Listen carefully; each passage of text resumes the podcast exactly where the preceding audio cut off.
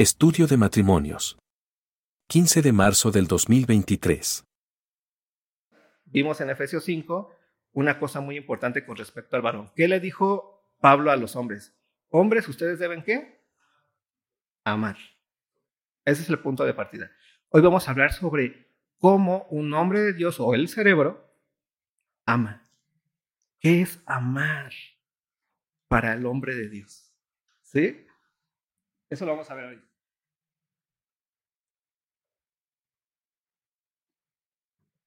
En Cantares hay un texto muy hermoso que lo ponen muchas veces en, las bodas, que dice, más fuerte que la muerte, o fuerte como la muerte, mejor dicho, fuerte como la muerte es que el amor, ¿no? En Cantares los dice, luego les paso el, dato, pero es casi al final de, del libro de Cantares. Pero fuerte como la muerte es el amor, yo antes me lo imaginaba como una cuestión muy romántica, así como que el amor es como una ola que llega, te pega, ¿no? Y, sientes que te, que te toma y, y casi te ahoga y estás ahí hundido y entonces si no ves a tu amada sientes como que te mueres. Es así de fuerte el amor, ¿no? Sientes así como explota tu corazón, ¿no? Y, y eso pasa como al principio cuando estás enamorado, que veías a tu prometida o veías a tu novia y dices, wow, cuando le dijiste esas cosas, que no sé si te acuerdas todavía, pero eres el amor de mi vida. ¿no? Te amaré hasta la eternidad. ¿Cuántas veces le prometiste eso? Wow, eres, me, me encantas. O sea, por lo menos te casaste así, ¿no? O yo no sé, a lo mejor y alguien, pues en silencio, tuvo esa gran capacidad de nunca decirle nada y se casó, ¿no? Pero yo pensaba que era una cuestión muy romántica lo del amor.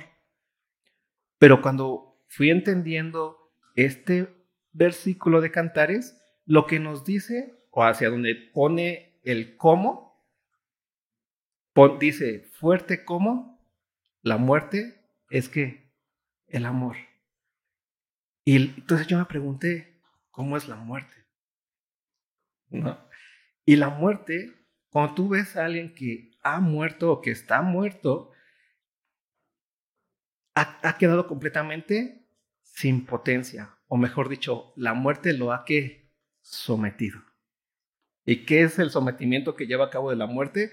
Que queda que completamente impotente para qué? Para hacer. ¿Sí? Completamente impotente. ¿Por qué la Biblia habla de una victoria de Cristo sobre la muerte? Porque la muerte no pudo qué? Contenerlo. ¿Te das cuenta? Estamos hablando de una fuerza que agarró. Estamos hablando de, cuando hablamos de fuerza es esto, es la clásica fuerza que tú ves al momento de abrazar, ¿no? Cuando tú ves a un hombre que abraza a alguien así y el otro no se puede zafar, ¿qué dices? Ese hombre es fuerte, es más fuerte que el otro, ¿no? Que está tratando de zafarse y no se puede zafar, lo puede hasta asfixiar. Estamos hablando de un hacer, ¿sí?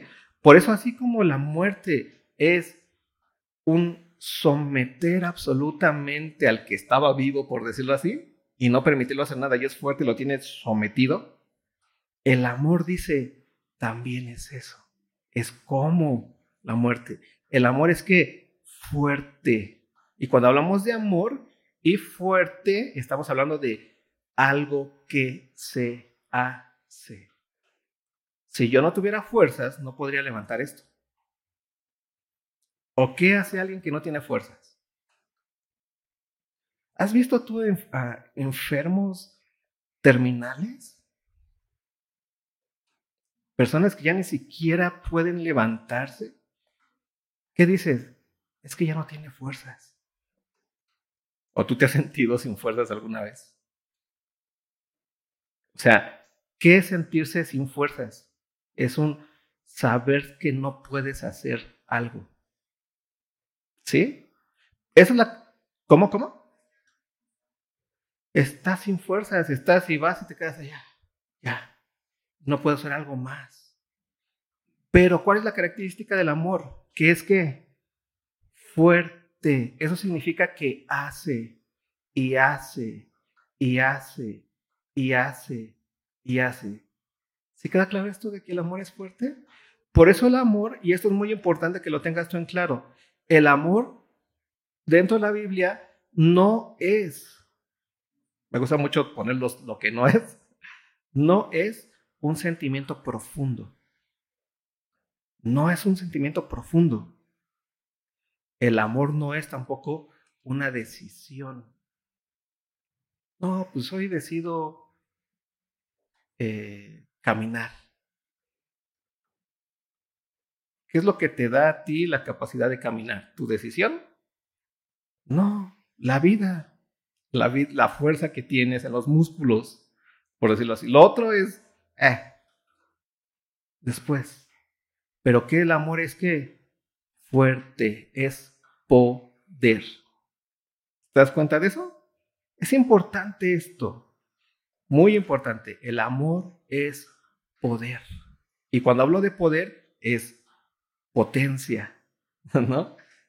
A mí me gusta mucho poner esto de ejemplo, el ejemplo del carro. O sea, cuando tú vas en un carro y vas a toda potencia, ¿qué sientes? Que el carro es tan ligerito, o sea, que, pesas, que pesa menos que tú el carro. O sea, es, es impresionante, puedes ir a 150, 200 pesos en la carretera y tú vas uh, como si nada pesara. Pero es toneladas muy rápido. Pero ¿qué pasa si el carro se queda sin potencia? ¿Qué pasa? ¿Eh? No se mueve. Y es lo más pesado del mundo.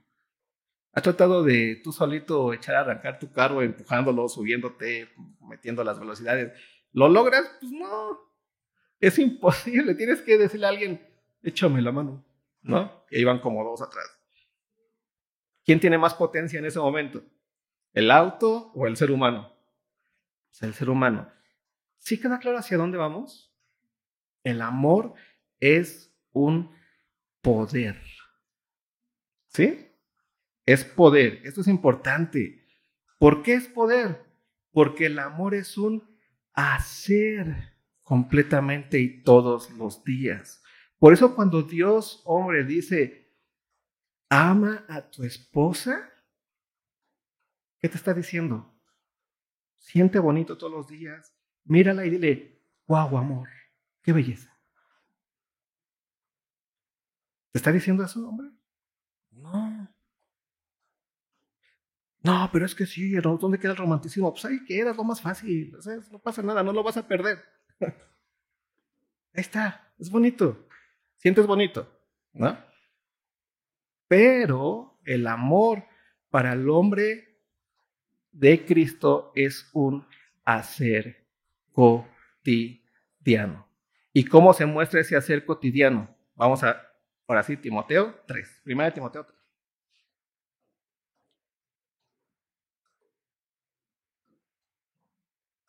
La semana pasada vimos un versículo clave para el hacer del hombre.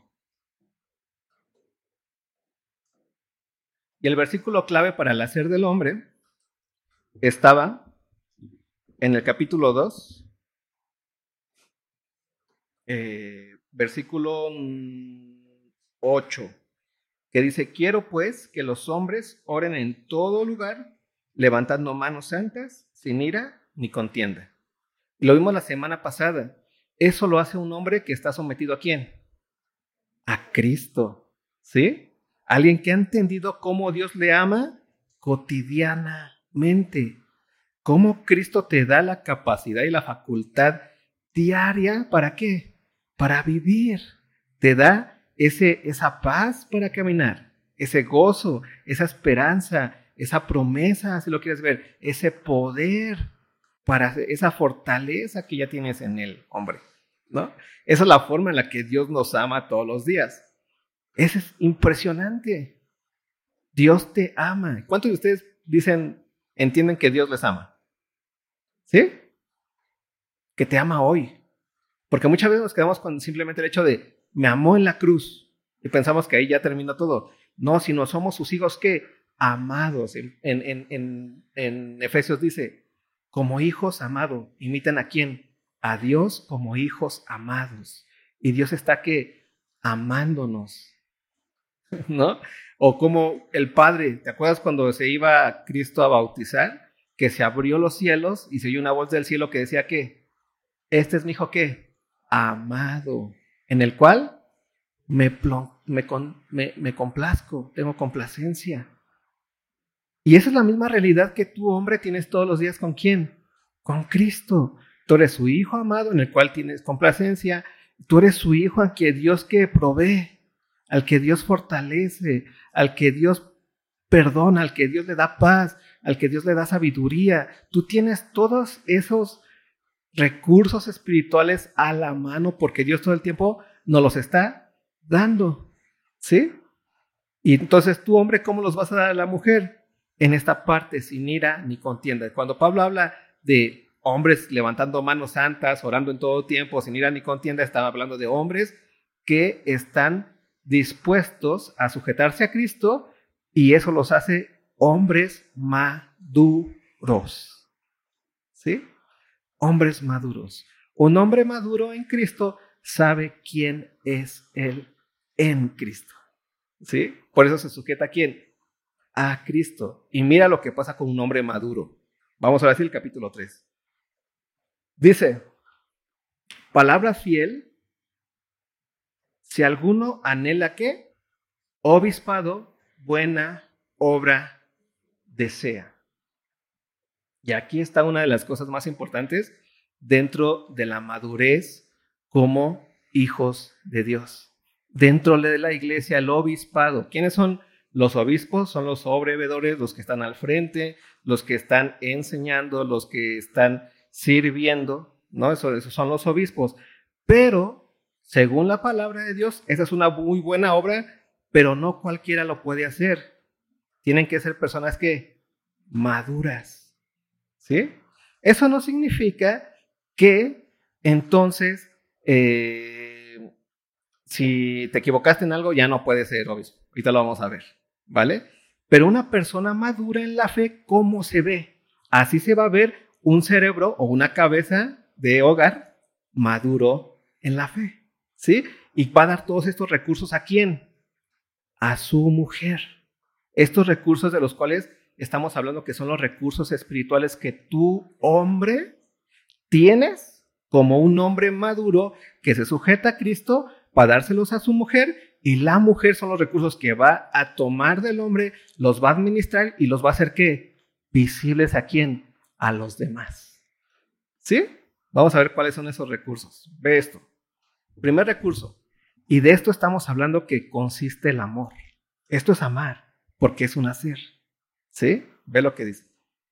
Primer recurso, dice, pero es necesario que el obispo sea qué? Irreprensible.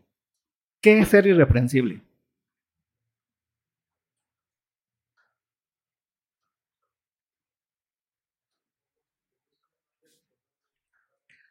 ¿Cuántos de aquí? Tiene sentido. ¿Cuántos de aquí son irreprensibles?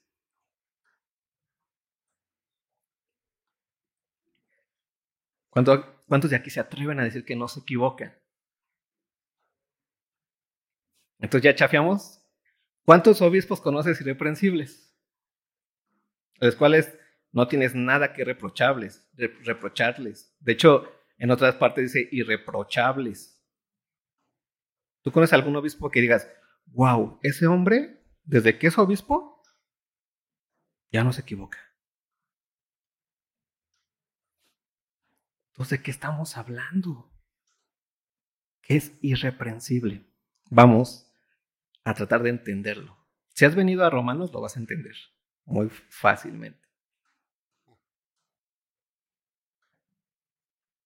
Un cristiano irreprensible o mejor dicho, un cristiano maduro o la madurez dentro del cristianismo es cuando alguien entiende también el Evangelio que sabe que en Cristo es que santo y sin mancha delante de Él. En Efesios, capítulo 1, Pablo nos dice cuál es el propósito de Dios para el ser humano. El propósito de Dios para el ser humano es, vamos a Efesios capítulo 1.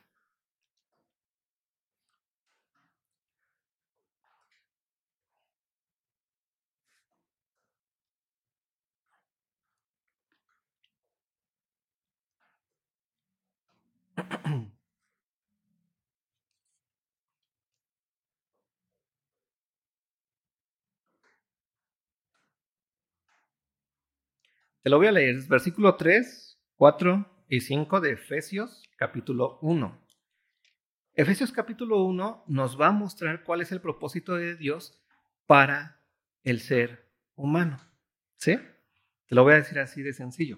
Dice, bendito sea el Dios y Padre de nuestro Señor Jesucristo, que nos bendijo con toda bendición espiritual en los lugares celestiales. ¿En quién? En Cristo. Está, lo, lo está poniendo en dónde? En pasado. ¿Sí? Pero ¿qué dice? Que nos bendijo ya con toda bendición espiritual en los lugares celestiales en Cristo. Ve lo que dice, versículo 4. Según, ve esta parte, nos escogió en Él antes de la fundación del mundo. Y este antes de la fundación del mundo es el momento en donde Dios estaba planeando, por decirlo así, pensando, haciendo el propósito de lo que Él iba a crear. ¿A quién escogió Dios? Al ser humano. Nos escogió en Él antes de la fundación del mundo. ¿Para qué? Para que fuésemos santos y sin mancha delante de Él. En amor, nos dice, habiéndonos predestinado para ser adoptados hijos suyos por medio de Jesucristo, según el puro afecto de su voluntad. Aquí dejo clara tres cosas. En primer lugar, Dios, desde antes de la fundación del mundo, o mejor dicho, el propósito de Dios para el ser humano, es que fuésemos santos y sin mancha delante de Él. ¿En quién? En Cristo Jesús. ¿Sí? ¿Quiénes iban a nacer santos y sin mancha delante de Él? Pues quién? Los seres humanos, no los perros, no las plantas, no los, las, las roquitas. ¿A quién Dios de toda la creación escogió? Al ser humano. ¿Te acuerdas la creación? Todos decía Dios, y dijo Dios, hágase, y dijo Dios, hágase, y dijo Dios, hágase. ¿Y con el ser humano qué pasó? Fue distinto. ¿Qué hizo Dios? Tomó polvo, barro, formó, no dijo, sino que hizo, ¿no? Formó y después qué? Sopló aliento de quién? De vida, de su propia vida. ¿Esto qué significa? Que Dios escogió a quién? A esa creación Tú eres su creación, ser humano, ¿para qué? Para hacer esa creación santos y sin mancha delante de Él. ¿En quién? En Cristo Jesús. Ese es el primer paso. Segundo paso dice aquí, nos predestinó. ¿Qué es predestinar? Y esto es muy importante que te quede muy claro. La predestinación es el clásico ejemplo del metro contra el taxi. ¿No? El metro está predestinado. O sea, hoy viví eso, ¿no? Nunca me había venido del, aeropuerto hacia acá al metro. Dije, pues voy a probar. Pero pues no sabían. Entonces me metía y decía, bueno, ¿hasta dónde me deja? Entonces veía y dije, no, pues ya la regué, tengo que salir. Y me, tuve que dar un chorro de vueltas para poder lograr mi cometido, ¿no? Y ya veía, no, pues me tardé como hora y media. El taxi, ¿qué hace? Va directo por donde yo le diga y viene directo. El taxi está destinado. El metro está predestinado. De A a B. Tomas en Tasqueña y ¿hasta dónde vas a llegar? Hasta cuatro caminos. No hay más. Y te quedas dormido en cuatro caminos, te metes al lado, pero te regresas. ¿Y a dónde vas a llegar? A Tasqueña. ¿Sí? No, pero hay conexión, sí, pero te cambiaste de metro. El, el taxi no. En el taxi te puedes subir y le dices, me llevas a Tasqueña y de repente te dices, no, mejor, no, mejor llévame hasta General Anaya. No, mejor, no, mejor llévame hasta el centro. Y a donde tú quieras vas. ¿Qué significa que tú y yo fuimos predestinados? ¿Ya, ya se lo del predestino? De A a B. El ser humano fue predestinado para que solamente por medio de Cristo fuésemos adoptados hijos suyos. ¿Sí? Esa es la predestinación. Ningún ser humano va a ser adoptado hijo de Dios sin Cristo Jesús. ¿Sí? Esa es la predestinación. Yo sé que de repente esto es complicado porque ya venimos con Calvino y Arminia y esas cosas que son después de Pablo y nosotros no, no estamos con ellos, estamos antes. Pablo no sabía de ellos, fue antes, ¿no? Entonces, Pablo no está con esas broncas. Eso déjaselo a ellos. Si te gustan, pues ahí síguete peleando. Pero aquí estamos hablando lo sencillo que es Pablo, ¿no? ¿A quién Dios eligió? Al ser humano. ¿Cómo, ¿Para qué lo predestinó? Para que solamente por medio de quién? De Cristo Jesús fuésemos qué? Santos y sin mancha. ¿Cómo funciona hoy eso? Tú, hombre de Dios, tú, mujer de Dios, vives ya en el propósito de Dios para el ser humano. ¿Por qué? Porque Cristo ya vino, ya murió, ya resucitó, y tú ya eres qué? Santo y sin mancha delante de Él. ¿En quién? En Cristo Jesús. El propósito de Dios para ti ya está claro, ya está hecho, ya está cumplido. ¿Por qué? Porque Cristo ya pagó tus pecados. Y si Cristo ya pagó tus pecados, entonces ¿cuántas condenación hay para ti? Ninguna. Ninguna condenación hay para los que están en Cristo Jesús, dice Pablo. Acabamos de pasar por ahí en Romanos. Acuérdate. Y eso es muy importante. ¿Por qué? porque solamente así podemos entender, vamos otra vez a Timoteo, que Pablo comience con esta parte tan importante. ¿Por qué el obispo tiene que ser irreprensible? Porque la única manera de que un obispo sea irreprensible es que viva todos los días guardado en quién? En Cristo Jesús. ¿Se das cuenta de eso? Con la conciencia completa entendido de que Cristo Jesús es que su vida, de que Él pagó sus pecados, de que Él ahora ya en Cristo Jesús es santo y sin mancha delante de quién? De Dios. ¿Por qué? Porque está en Cristo Jesús. Y si está en Cristo Jesús significa que Cristo ya pagó tus pecados, que tú ya no debes nada, que ya tienes el poder de Él, que ya no vives tú, más Cristo qué? Vive en ti. Ese siempre, hermanos, es el principio de la madurez espiritual y de la madurez como hombre de Dios, como cabeza de el cuerpo que es tu matrimonio. Si tú, hombre, no entiendes lo que Cristo ya hizo, ¿no? La obra que ya estás, quién eres en él, tu cuerpo menos. Entonces, ¿por qué tú eres irreprensible? No porque no te equivocaste hoy, sino porque Cristo qué? Pagó tus pecados. Y en Él ya no vives tú, más vive quién? Cristo en ti. Es muy importante eso. Porque si lo llevas al hecho de no, los que no se equivocan, pues ya valiste. Y otra vez ya estás, diría Pablo, estás bajo la ley. No estás entendiendo que ya no vives bajo la ley, sino vives bajo la gracia. Pero la gracia no es algo que te salpicó así, sino es alguien que resucitó. ¿Te das cuenta? La gracia no es agua bendita de Dios que te va, va, santo. No es que Cristo vive y su vida resucitada nos hace nacer en Él todos los días, no todos los días en sentido de que nazcas de Él todos los días, sino que nos hace nacer en Él y todos los días entender que somos en Él y para Él. Y que esa es mi condición diaria y que esa es tu condición diaria como hijo de Dios, hombre. Por eso la madurez en la cabeza y la forma de amar, el primer recurso espiritual, la fuerza, el poder que tú le tienes que entregar diariamente a tu esposa es tu entendimiento de quién eres en Cristo. Porque entonces ella va a entender quién es ella en ti. ¿Te das cuenta de eso? ¿Te das cuenta? Porque somos uno. Son uno ahí. Estamos hablando de un mismo cuerpo. Es importante eso. Ve lo que dice después. Primer punto. Entendimiento de quién eres en Él. Es un entendimiento sano lo que tú debes de tener. Ve lo que dice después. Sea irreprensible. Y ese entendimiento sano de saber quién eres en Cristo, todo lo demás es ¡fum! ¿Alguna vez has, leído en Gálatas los frutos del Espíritu, que es el fruto del Espíritu es el amor.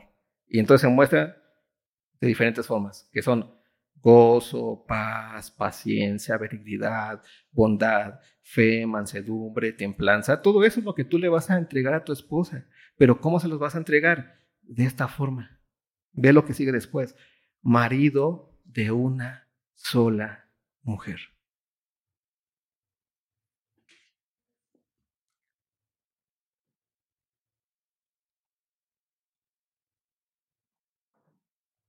está la segunda parte, el segundo recurso espiritual que tú debes eh, entregarle a tu esposa diariamente. ¿Y qué es lo que va a causar en ella? Una seguridad impresionante. Marido de una sola mujer es eso.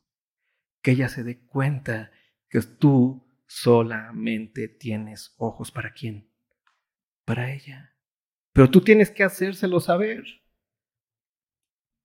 No, no, no tienes que esperar a que ella este, lo adivine.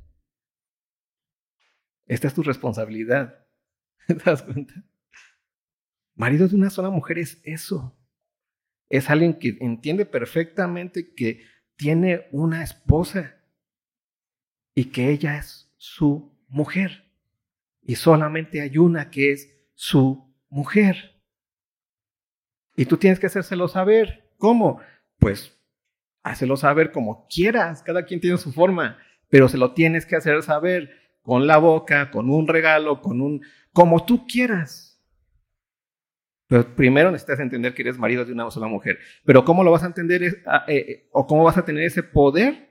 Primero entender que eres qué? Irreprensible. ¿Y cómo vas a entender que eres irreprensible? Entendiendo que has nacido de nuevo y que te sujetas a quién? A Cristo.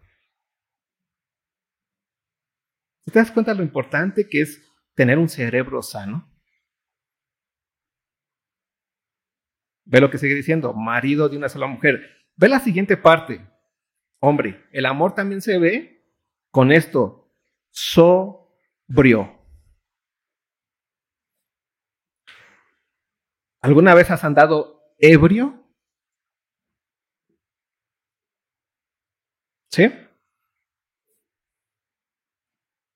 ¿Cuál es la diferencia entre un sobrio y un ebrio?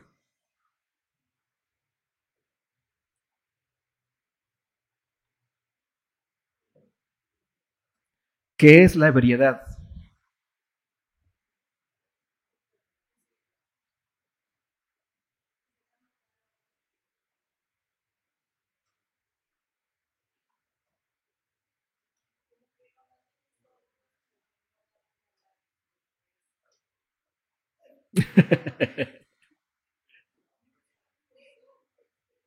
Ajá. La, sobriedad es estar consciente, ¿no?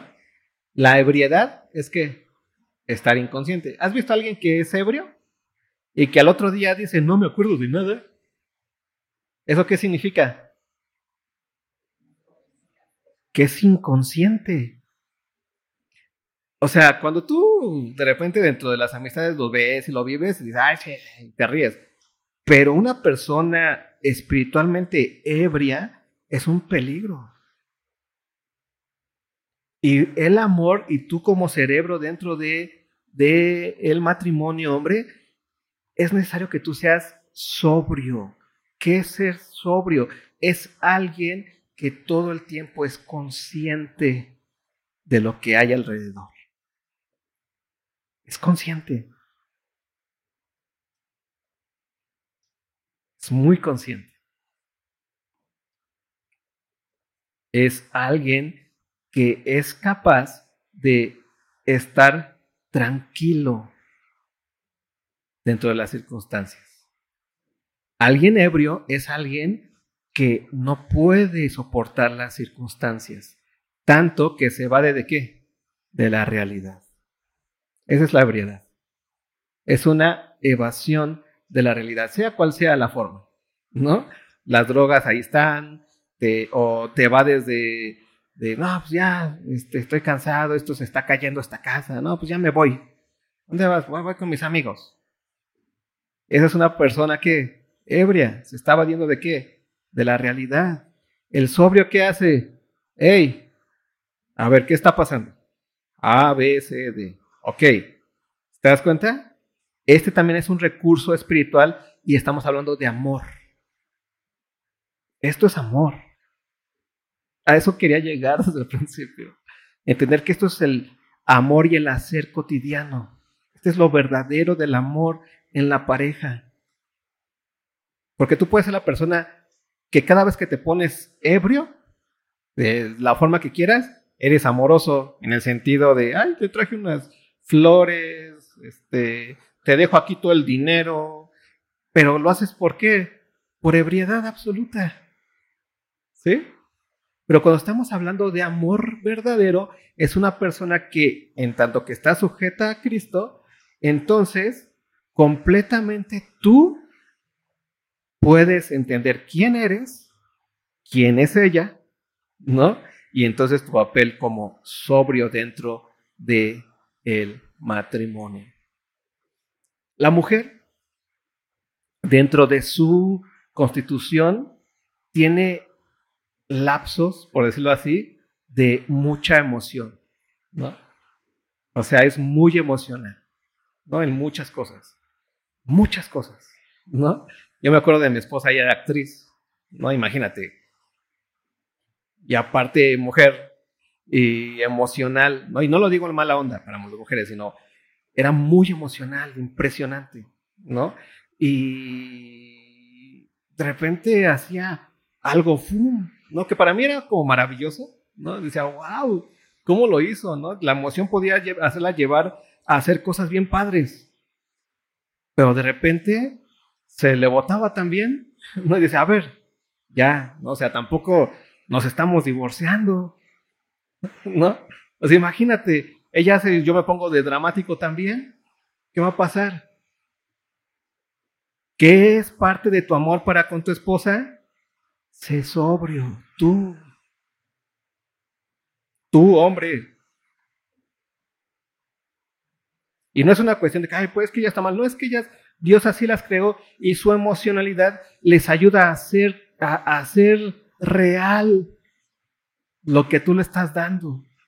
Eso es la belleza que ellas tienen, la forma en la que ellas en su emocionalidad son capaces de cuidar a los hijos, son capaces de cuidar a los de alrededor, son capaces de, o sea, es impresionante todo lo que pueden hacer desde esa forma que Dios les regaló.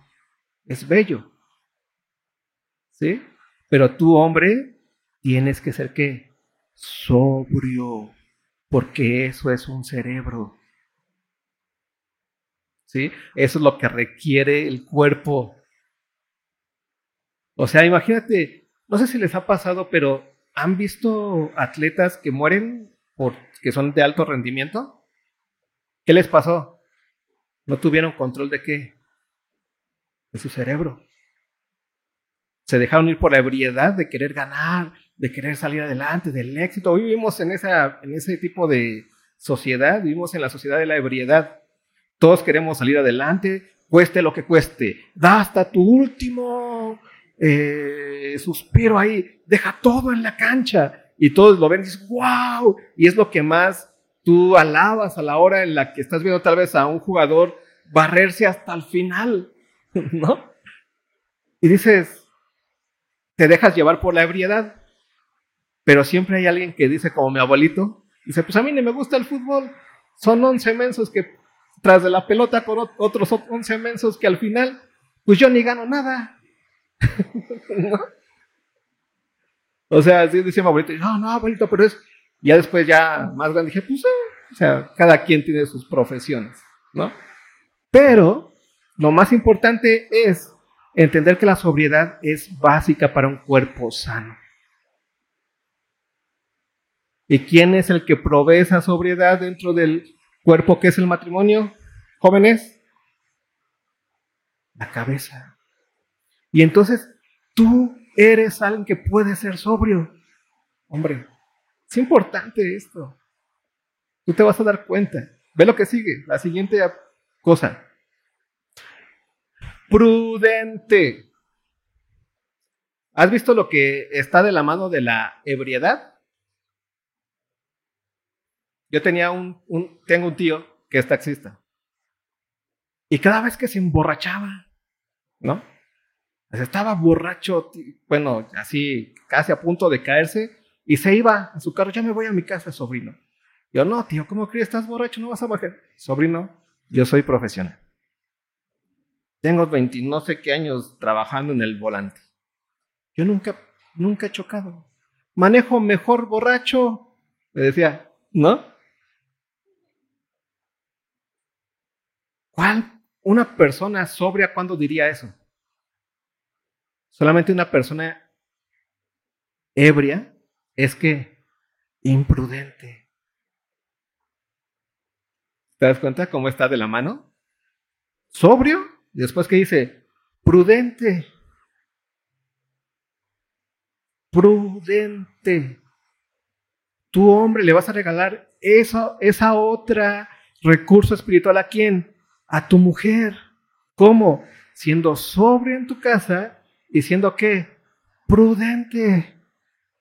Y es que es una de las cosas que más de repente, ¿no? Hacen drama las mujeres. Porque dicen, ah, ¿por qué eres imprudente? ¿No? Porque ellas necesitan qué? La seguridad de la prudencia. En serio, las esposas no están locas. Porque eso es pensar que, que tú estás loco. Tal vez, ¿no? Pero es importante entender que todas esas cosas que de repente tu esposa te dice, oye, no es tanto como una cuestión de que ellas quieran enseñarte, sino que te están diciendo lo que les está faltando. Así como cuando dicen, tengo hambre, pues no, es una cuestión nada más así como de, ay, este, quiero enseñarte cómo se come, sino porque tiene una qué, pues tiene hambre. Y tú cuando escuchas, tengo hambre, ¿qué haces? Vamos a comer. ¿Sí? Es muy importante esto porque estamos hablando de los recursos espirituales, o mejor dicho, del amor cotidiano que tú, hombre, puedes darle a tu esposa. Recursos que ella va a tomar y que va a hacer que visibles. ¿Sí? No son recursos que son para ella así nada más, ah, ya estoy. No, es algo que toma ella para hacerlos que visibles, de los cuales ella se hace que responsable. Si tú le das sobriedad, ella se hace cargo de qué? De la sobriedad. Y se va a temperar en su, en su emocionalismo. yo me acuerdo de una vez con mi esposa. Estaba bien emocional. Dije, mira, no, esto y esto y por esto y esto y esto. Y me hizo el drama, ¿no? Y ya el otro día, más calmada, me dijo, ah, ya, ya lo entendí. Ya lo entendíamos, está bien, así hagámoslo. dije, ah, solita lo entendió. ¿Por qué? Porque somos uno. ¿Sí? Prudente, muy importante. Ve lo que sigue diciendo, diciendo. Decoroso. ¿Qué es ser decoroso? ¿Has visto una persona decorosa? ¿Cómo? Ajá. ¿Algunas veces, ¿Alguna vez has, visto cómo se ve un hombre hablándole con groserías a su esposa?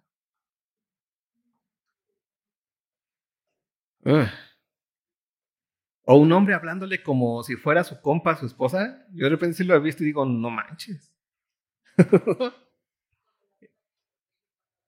Sí, exacta. Cállate. Así como, ¿ah?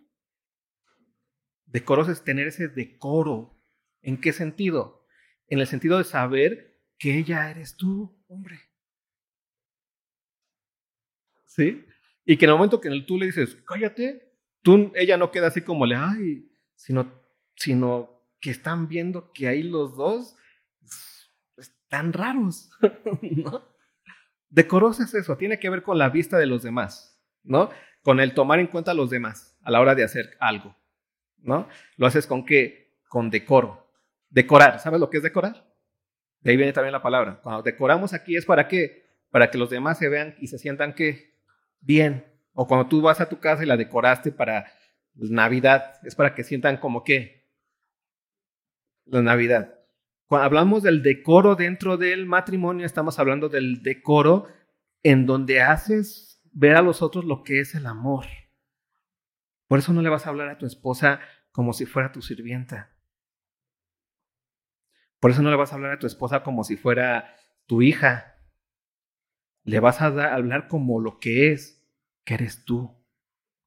Por eso no la vas a descuidar, sino la vas a, a cuidar como te cuidas a ti. ¿Te das cuenta? Decoroso.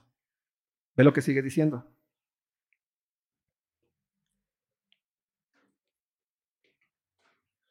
Hospedador. ¿Has conocido a alguien hospedador? ¿Sí? ¿Qué, qué, qué sientes? Cuéntenme, ¿cómo ha sido alguien hospedador con ustedes? Que dijeron, ah, esta persona es hospedador. ¿Qué les pasó?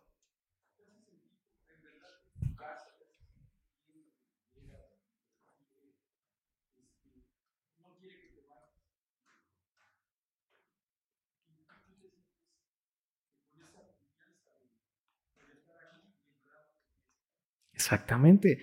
¿Te acuerdas lo que dijimos de la mujer? Cuando Dios le dice a la mujer, sujétate a tu esposo, el sentido no es de sujeción, de sentido de, de ajá, sino está hablando de qué? Resguardar. Sujetar es someterte, pero es meterte. Cuando tú te sometes en la silla, te metiste a la silla, por decirlo así. ¿sí? La mujer es eso para el hombre, algo que está en él. ¿sí? Por eso cuando la mujer se sujeta, un esposo hospedador, es que, importante, que la mujer se sienta que resguardada en él, se sienta que tranquila en él, se sienta que cuidada en él. Es que tengo miedo, amor. ¿Y qué va a hacer el hombre? Ah, mugre miedosa. ¿Qué va a hacer? Ven, no tengas miedo. ¿Se te das cuenta? Tengo frío. Me pasa esto. Estoy fuera de la casa. ¿Y qué haces tú? Ven, ven. ¿Por qué? Porque la mujer es muy así. La mujer vive en esa parte. Es muy sensible a todo eso. Y necesita a quién? A alguien hospedador. Alguien en el cual ella pueda resguardarse sujetarse, estar ahí. En un lugar donde sabe que va a tocar la puerta y no va a ser qué? Rechazada. Que va a decir, oye, me invitas, tengo hambre. ¿Y qué va a hacer? Cuidada, hospedador. ¿Sí queda claro esa parte, esposos? Otra vez estamos hablando de qué? Recursos de amor. esto es el amor de lo que estamos hablando. ¿Sí? Ya después, la siguiente semana, vamos a verlo desde 1 Corintios 11, pero ya lo van a ver cómo estas dos cosas se unen. ¿Sí? Otra cosa y otro recurso espiritual, ya casi terminamos, y otro recurso espiritual es apto para enseñar. ¿Por qué? Porque el hombre necesita primero ser enseñado por quién? Por Cristo y después mostrar lo que Cristo le enseñó. Y entonces tú vas a enseñar a tu esposa. Y, te lo digo de la forma más cotidiana del mundo. ¿no? O sea, yo me acuerdo, de repente le decían le preguntaban a Santo, oye, wow, me imagino que Isaí te ha de dar unas cátedras, ¿no? Así de, de que horas hablando de la Biblia y, y leyendo juntos y teniendo su devocional, ¿no? Y no. Pero hablábamos mucho acerca de las cosas y llegábamos a dónde? A lo que Dios dice. Y a lo que Dios dice otra vez. Y a lo que Dios dice otra vez. Y ese es el sentido de enseñar. No tienes que ser el catedrático. Simplemente tú, hombre, entiendes bien lo que Dios dice ¿Y qué haces? ¿Le enseñas bien a quién? A tu esposa que tiene la capacidad de atender, que tiene la capacidad de qué? De aprender, de tomar, de ahí también viene el aprender, ¿no? De hacer lo suyo. ¿Sí? Por eso tú, hombre, tienes la capacidad para enseñar. Es importante que tú seas la fuente de la enseñanza de tu esposa. Es muy importante. No le dejes eso, eso, ese papel solamente a los maestros o a los pastores y esas cosas. Tú eres, porque tú estás cotidianamente con ella. ¿Sí? No tienes que sentarla y decir, a ver, vamos a hablar primero de Juan. No, tú ya entendiste cómo funciona y qué haces en la cotidiana. Mira, y esto es así, y esto es así. Y entonces haces, ¿no? Y le muestras cómo es, y vas y prendes el motor tú también, y vas y, y lo haces, lo das. ¿Sí? Le pasas preparada el alimento que Cristo te enseñó a ti. ¿Sí? Segunda, siguiente parte. Ah, todavía nos alcanza este. No dado que al vino. Y cuando habla de no dado al vino, es el sentido, ajá, lo acaba de decir bien, el sentido de que la responsabilidad que tienes sobre tu lomo, hombre, esa responsabilidad que tienes de una familia, de una mujer, a veces es muy fuerte y a veces es tan fuerte que tú te estás quebrando. Y porque hay cosas que pasan y cosas que, y presiones que pasan en el trabajo, en la casa, todo eso. Y la forma en la que la sociedad, que siempre ha pasado, se zafa de eso, es a través de qué? De los vicios.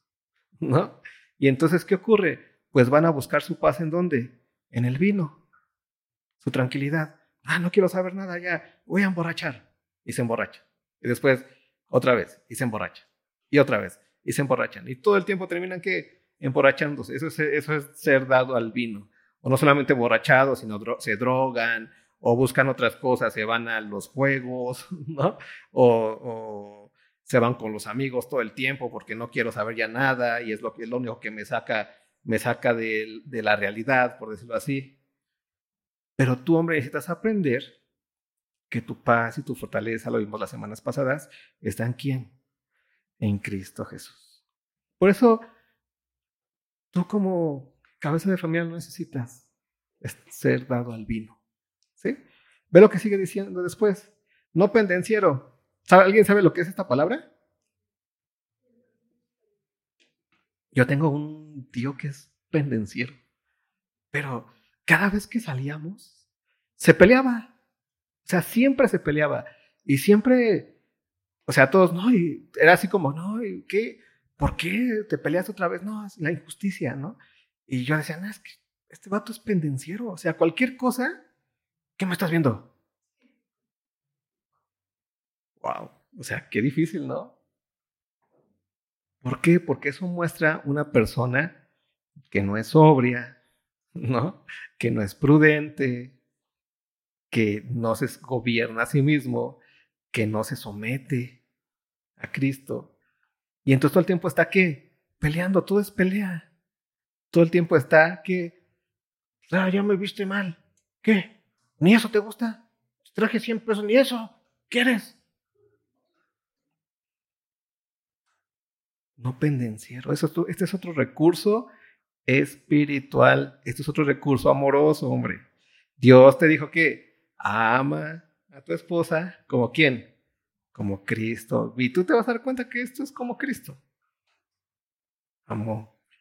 Estos son recursos que tú le estás dando a ella. Son recursos que ella va a hacer qué?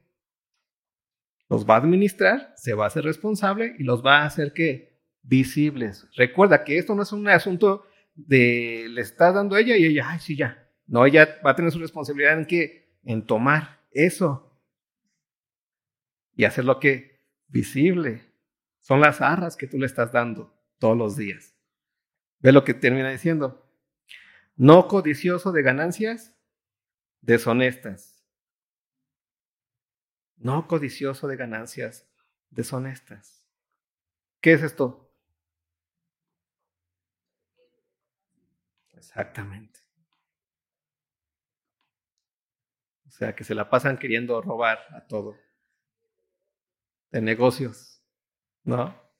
Entonces eso es algo complicado y es difícil. Y sí, la vida es complicada y es difícil, pero es importante.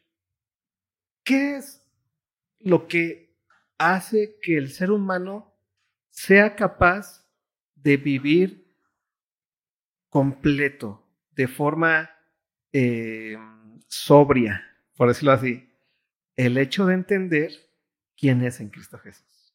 El hecho de entender que hay muchas cosas en esta vida que no necesitamos. ¿No? Porque muchas veces las ganancias deshonestas comienzan ahí, en no tener la sobriedad, ¿no? En no tener la prudencia, en pensar que no tienes la sobriedad y no ves que no necesitas un carro último modelo. Pero tú piensas que sí lo necesitas. ¿Por qué? Pues porque no tienes la sobriedad de entender que eso a la gente le vale. Por más que tal vez te vean, ay, es que bonito, pero pues así que digan, no, estoy pensando en él todo el día, pues la verdad, ¿no? Qué bonito carro. Yo tenía, conocí a un, hermano, ¿no? En la iglesia que creo que era su sueño tener un carro. Era, fue como hasta de película, ¿no? Era su sueño tener un carro. Un día se lo compró y, y cambió el hermano así impresionantemente. Se la pasaba limpiando su carro todos los días. Yo así de, está padre una vez, ¿no? Llegaba a la iglesia, ¿no? Y estábamos ahí, como era una iglesia chiquita, de eso nos quedábamos a comer todo eso todo el día terminaba el culto, terminábamos de comer y, sacaba cubetas y comenzaba a limpiar su carro todos los domingos, limpiando su carro ahí. Y después ya nos, me contaban sus hijas que se la pasaba peleándose en la afuera porque tantitos se le cruzaban o porque después chocó una vez y dice que fue lo peor para él. Dice, no, decía, sus hijas decían, lloraba y decía, ojalá me, me hubieran pegado a mí. Y yo decía, ¿En serio? ¿Por qué? Porque hay un, hay un mal entendimiento de lo que es la vida y de lo que es vivir con lo que necesitamos. ¿no? Y las ganancias deshonestas vienen ahí. No entiendes eso y entonces lo más fácil y quieres más, y quieres más, y quieres más, y quieres más, y quieres más. Y cuando ya te das cuenta, ya estás hasta adentro. ¿Sí? Cuidado, hombre. Tú tienes la capacidad de ser sobrio en, el, en lo económico. Tú tienes la capacidad de ser sobrio en lo económico. No sacrifiques tu familia por lo económico. ¿no? Ve, ya son las nueve. Terminamos. Dice, sino que amable, apacible, no avaro amable, apacible, no avaro. Un hombre que, ¿cómo se ve una persona avara?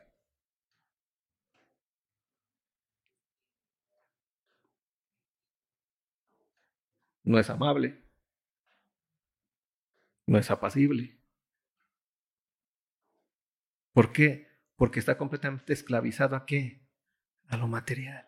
¿En dónde está su tesoro? ¿En dónde está su corazón? Fuera de sí, ¿no? Una persona que es avara es eso. Tu hombre tienes la capacidad de ser amable, de ser apacible y de ser que no avaro. Y lo que estamos viendo aquí, con eso terminamos, es darnos cuenta que el amor es un poder, es un hacer, no es un sentimiento profundo, Tú puedes ser la persona más avara del mundo y sentir que amas a tu esposa, pero no le das ni para el camión. O le dices, no importa, métete a trabajar. No estoy hablando de que está mal que trabajen, estoy hablando de que por avaricia sea. ¿Sí? Que es diferente. Importante todo esto, porque nos damos cuenta que el amor entonces es un hacer cotidiano. Y cuando es un hacer cotidiano, entonces son recursos espirituales que ellas van a tomar, van a administrar y van a ser visibles. ¿Sí, hombre? De esto se trata, es cómo vas a amar a tu esposa. La semana pasada es, hey mujer, escucha, sométete. Porque tienes que recibir todas esas cosas. No te ostentes hacia ti mismo, sino que muestra las buenas obras. ¿no? Y hoy, la semana que viene también, vamos a ver cómo es esa cadenita o esa lluvia de amor del hombre para con quién? Con su esposa. En verdad, no son palabras, nada más. Y vete a tu casa y vuelve a revisar esta parte. Estuvimos solamente tres versículos. Pero estamos hablando de las realidades espirituales de la vida cotidiana, de lo que es ser una sola carne. Y ve checando en dónde tienes que apretar tuerquitas, hombre. ¿Por qué? Porque tu realidad es que eres irreprensible y que tienes el poder para amar. El poder para hacerlo. ¿Sí? Tal vez no estás haciendo alguna, pues entiende que tienes el poder para hacerlo. Y es importante que le entregues esto a tu mujer. ¿Para qué? Para que lo administren y para que vivan. Mostrando a quién? A Cristo. En este caso, mostrando a Dios. ¿Por qué? Porque el Padre, ¿quién lo hace visible? Cristo. ¿A Cristo quién lo hace visible? El hombre. ¿Y quién hace visible al hombre? La mujer. Pero si estamos en la esclerita, la mujer termina siendo visible a quién? A Dios. ¿Te das cuenta de eso? Así que hombre es importante. Es muy importante que entiendas tu papel como hombre. ¿Vale? Oramos. Nos ayudas